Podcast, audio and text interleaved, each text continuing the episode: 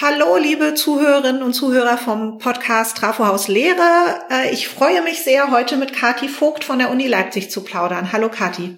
Hallo. Wir werden ein bisschen plaudern über Hochschullehre und Hochschuldidaktik. Das ist Sinn und Zweck dieses Podcastes. Und ähm, es wird wie immer nicht länger dauern als eine halbe Stunde. Das ist ja das Versprechen, was wir unseren Zuhörerinnen und Zuhörern immer geben. Mein Name ist Claudia Bade und ich würde einfach gleich loslegen und Kathi Vogt nur ganz kurz vorstellen. Das kann sie nämlich selber viel besser tun.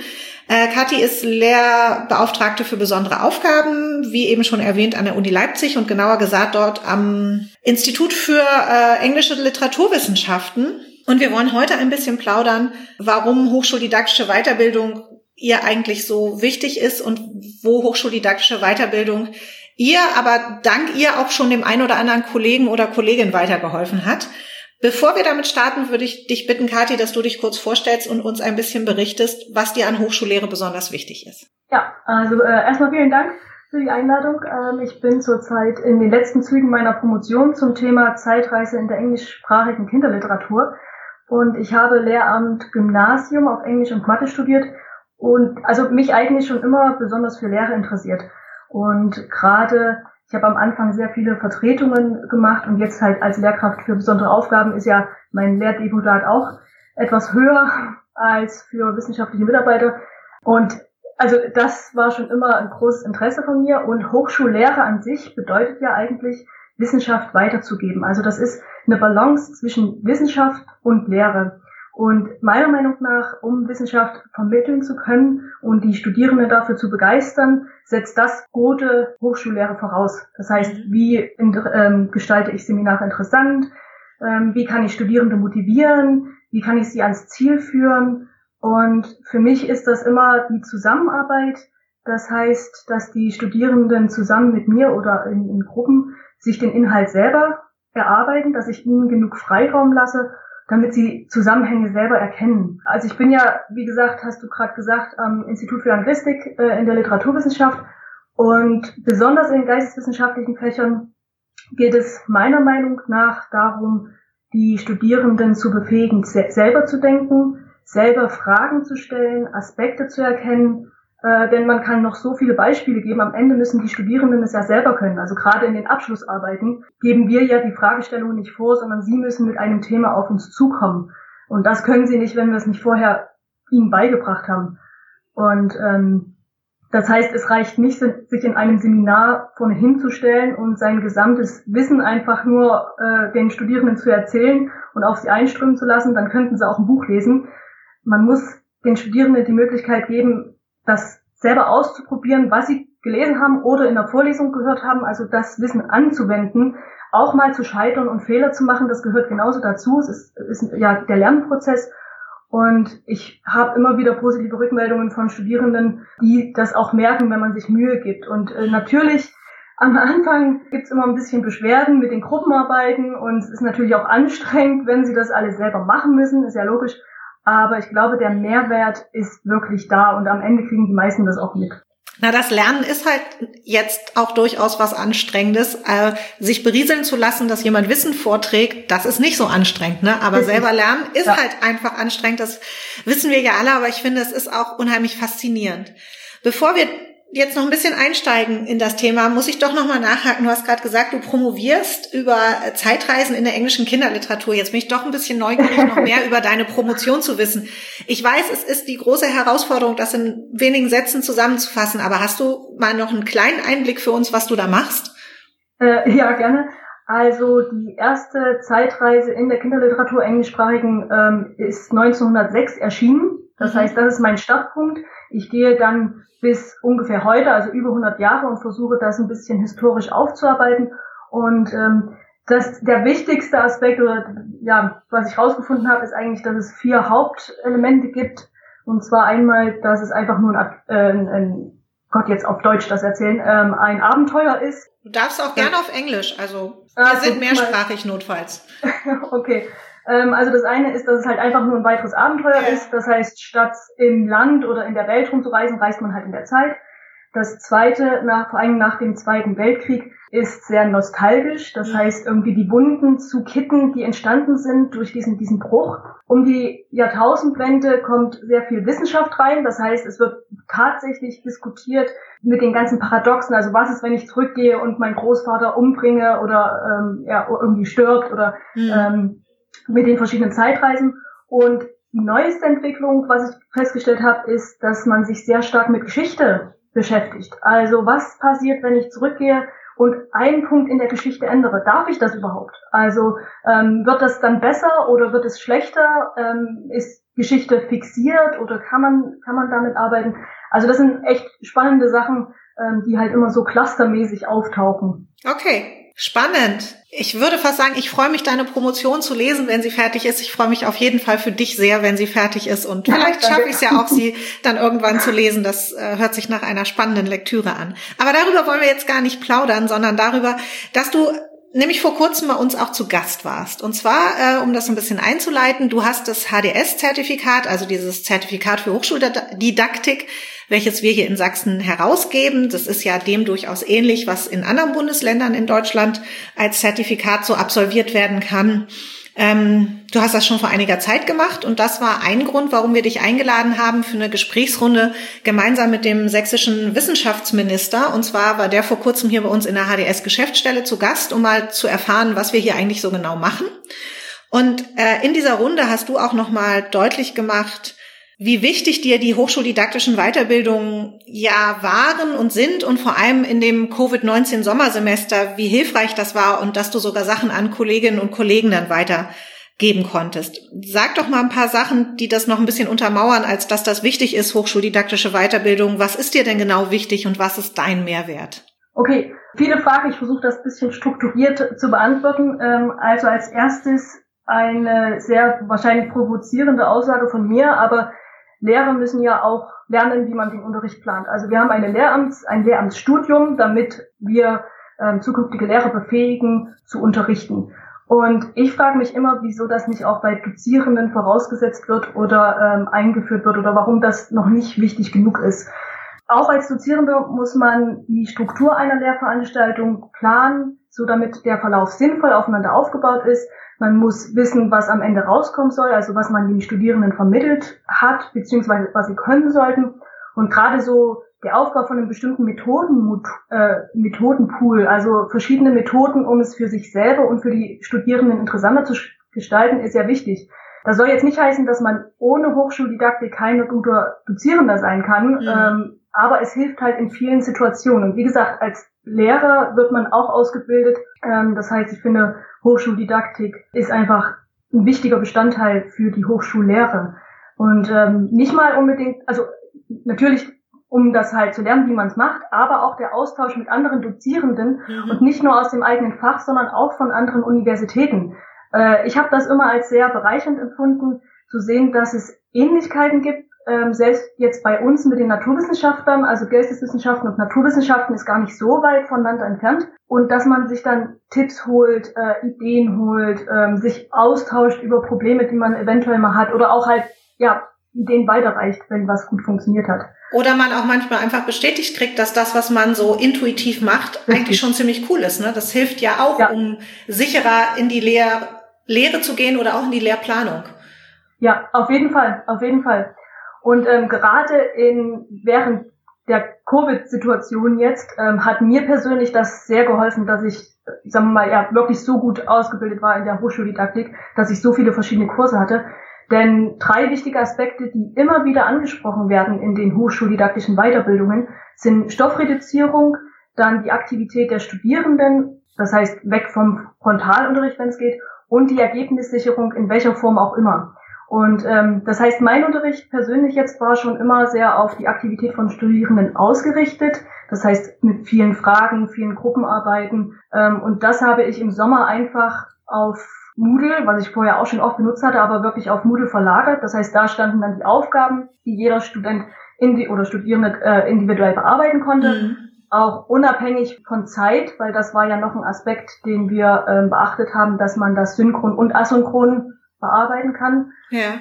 Ähm, das heißt, jeder konnte individuell die Aufgaben bearbeiten. Wir haben uns dann in Big Blue Button Sitzungen getroffen, also das Online-System, was die Universität Leipzig äh, äh, benutzt, haben dann die Aufgaben besprochen. Und wir haben die Ergebnisse aber auch so gesichert, dass alle darauf zurückgreifen konnten, die eventuell nicht an der Live-Sitzung dran teilnehmen konnten. Hm. Also es hat trotzdem eine Ergebnissicherung stattgefunden und es hat wunderbar funktioniert. Ähm, es gab kaum Probleme. Die Studierenden haben sehr oft zurückgemeldet, dass ihnen das sehr gut getan hat, vor allem auch diese Live-Sitzungen, um halt einen strukturierten Alltag zu, ähm, ja, zu liefern. Und also die waren wirklich durchweg positiv und die Prüfungen am Ende waren überraschend gut. Also, weil das war ja noch eine Angst. Das ja. waren mündliche Prüfungen am Ende und die waren aber wirklich richtig gut und es sind auch alle von meinen Studierenden gekommen. Keiner hat sich nicht getraut oder hat gedacht, er, es ist zu viel, er kann es nicht. Also da bin ich auch sehr stolz auf meine Studierende, dass sie das so gut gemeistert haben. Und ähm, du hast noch nach dem Mehrwert gefragt ähm, von Hochschuldidaktik. Also ich hatte es ja schon erwähnt, der äh, Mehrwert ist natürlich die Erfahrung mit verschiedenen Formaten und auch Ansprechpartner zu haben, wenn man mal Probleme hat. Und auch vor allem den Mut haben, sich mal auszuprobieren und mal mhm. andere Wege zu gehen. Also das ist, glaube ich, etwas, wenn man immer nur dasselbe kennt wie Vorlesung frontal und Seminar meistens auch eher frontal, dann weiß man ja gar nicht, was man für Möglichkeiten hat. Ja. Wenn man allerdings die verschiedensten Formate oder Seminare vom, vom HDS mal sich angeguckt hat und vor allem auch die Shortcuts, dann hört man immer verschiedene Aspekte. Manchmal ist es nur ein Aspekt im Unterricht, manchmal ist es ein ganzes Konzept, mhm. was dahinter steht und denkt sich so, ah, das könnte ich doch auch mal probieren. Und ich habe jetzt zum Beispiel mit einer Kollegin, äh, Alexandra von Tümmler, ein Seminarkonzept erarbeitet, was wir diesen Winter jetzt ausprobieren wollen. Und zwar handelt es sich dabei um eine Studierendenkonferenz, wie unserer Meinung nach, oder wir hoffen es, optimal auf das Online-Format abgestimmt ist. Okay, bevor wir da ein bisschen weiter drüber plaudern, würde ich gerne noch ergänzen, für die, die nicht so in unserem HDS-Slang drin sind, Shortcuts sind kurze Formate, die wir anbieten, wo vor allem Best Practice von Dozierenden für andere Dozierende weitergegeben wird. Und das ist eigentlich ein ganz äh, cooles Format neben hochschuldidaktischen Grundlagen und vielen Kursen, die eben von Hochschuldidaktikerinnen und Hochschuldidaktikern oder Mediendidaktikerinnen und Mediendidaktikern gegeben werden, dass eben Lehrende ihre Best Practice auch weitergeben können. Und das fällt bei uns unter den Terminus Shortcuts und ist, äh, wie du zu Recht sagst, sehr beliebt, weil es sehr kurze, knackige Formate sind und äh, die schließen an die äh, Grund Lagen und an andere Vertiefungsworkshops eben sehr gut an. Äh, genau. Jetzt hast du gerade das Thema Studierendenkonferenzen als Methode schon angesprochen und du hattest mir im, am, im Rande erzählt, dass du sogar auf das Format aufmerksam geworden bist durch einen HDS-Workshop und zwar genau. durch ein Gespräch mit Kollegen in der Mittagspause. Erzähl genau. uns doch erstmal ein bisschen was auch von dem Format, das wäre ja ganz spannend. Genau. Also aufmerksam oder Studierendenkonferenzen ähm, kamen immer mal wieder vor und zuletzt hatte ich das gehört. Wir hatten, es gibt so ein Format, ich habe leider den Namen vergessen, aber wo wir uns in der Bibliothek Albertina mittags getroffen haben bei einer Suppe. Ja, ich also glaube, das ist so Didactic Happens oder didaktische ja, genau, Stunde oder genau, so. Das heißt ja überall ein bisschen anders. Mhm. Genau, Didactic Happens, das war's, weil das immer mit dem Wortspiel Happen und Happen, ja.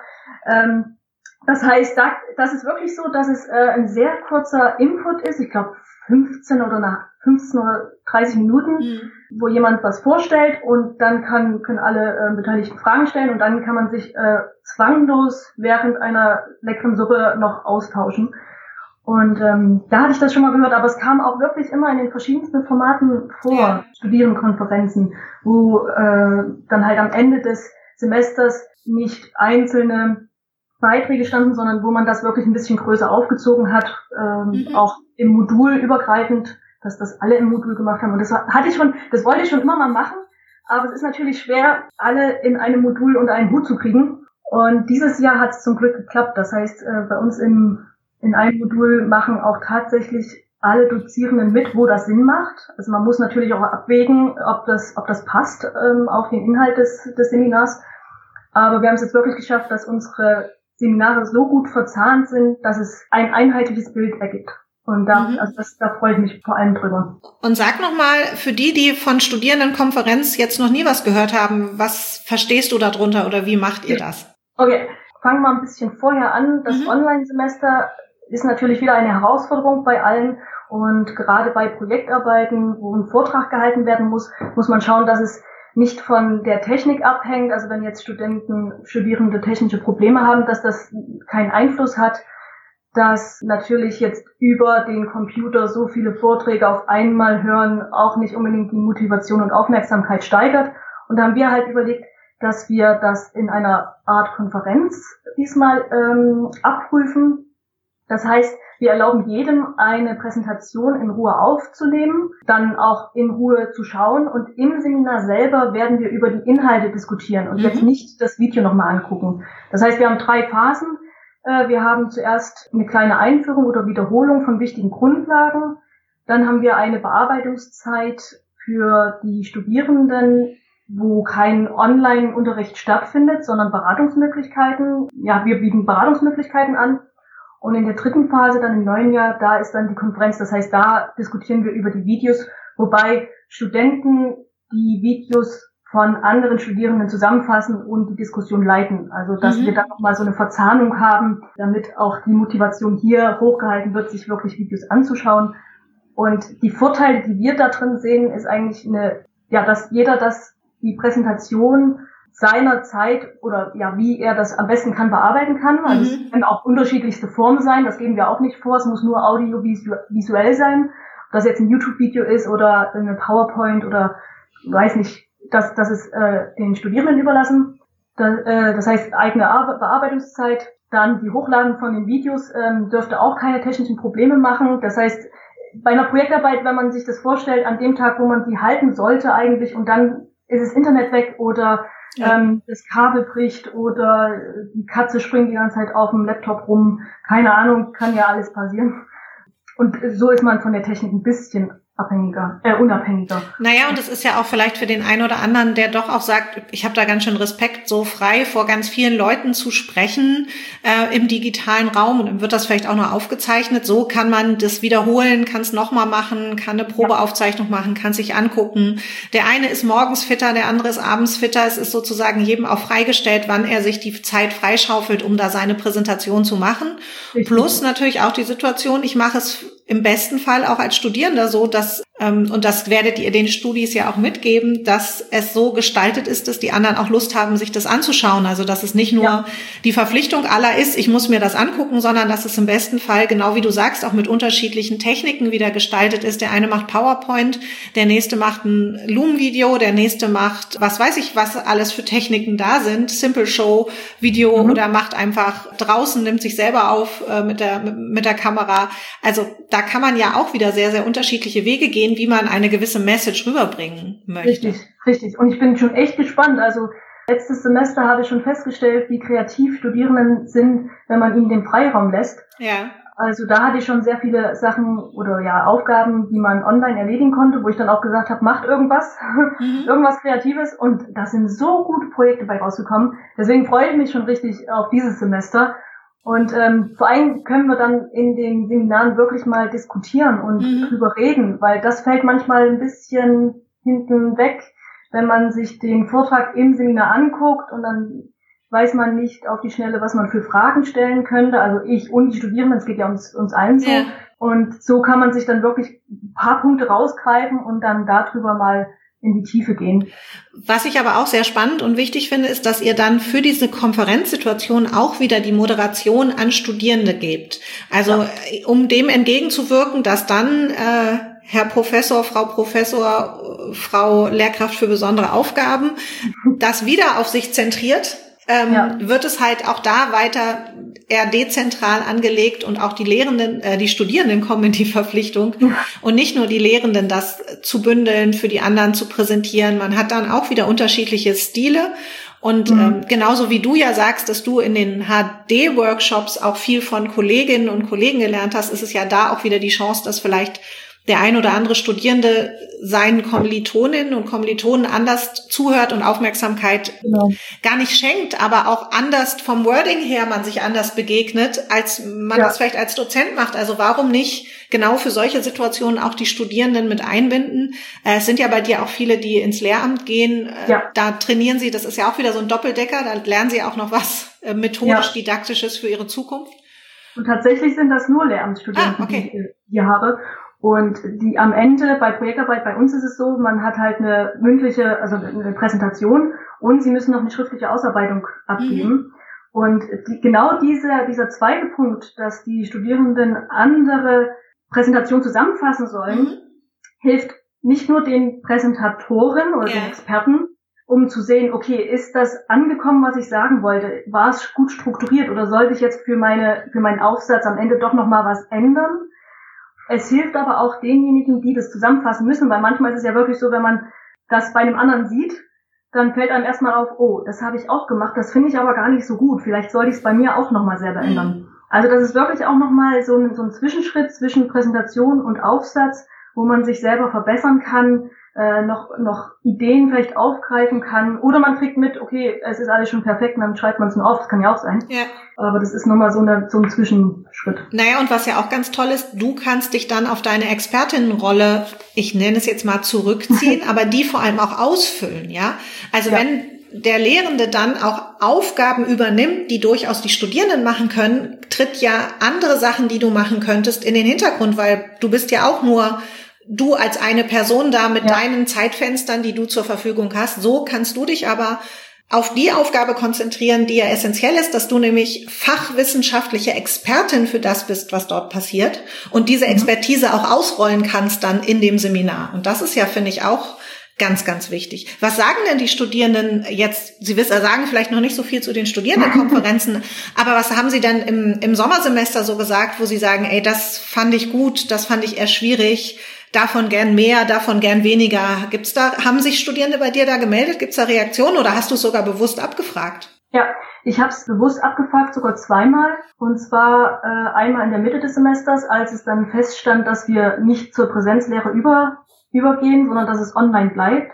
Da habe ich ein Zwischenfeedback eingefordert, um zu fragen, was funktioniert, was funktioniert nicht, was wünschen Sie sich und dann nochmal am Ende. Und ähm, das Feedback war wirklich immer so, dass sie es gut fanden, dass die Aufgaben schon online stehen, also dass sie sich vorher Gedanken machen konnten, aber dass man sich dann auch in der Sitzung selber getroffen hat, online, mhm. um dann sich auszutauschen. Also ihnen war es nicht genug, einfach die Aufgaben irgendwie irgendwo einzutippen und mir zu schicken und ich sage dann ja oder nein oder gar nichts, sondern dieser wirklich dieser Austausch hat ihnen sehr gut gefallen.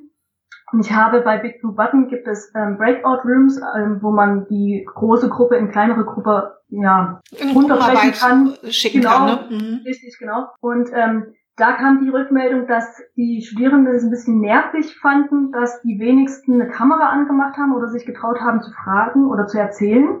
Mhm. Äh, was aber jetzt nicht an mir liegt. Also das haben die dann auch immer wirklich in den Auswertungen geschrieben, dass sie das schwierig fanden, aber dass es nicht meine Schuld ist und sie wüssten auch nicht, wie sie es machen könnten. Okay. Äh, das heißt, ja, nächstes Semester müsste ich dann vielleicht ein bisschen mehr versuchen, da die Motivation zu erhöhen, dass das wirklich passiert.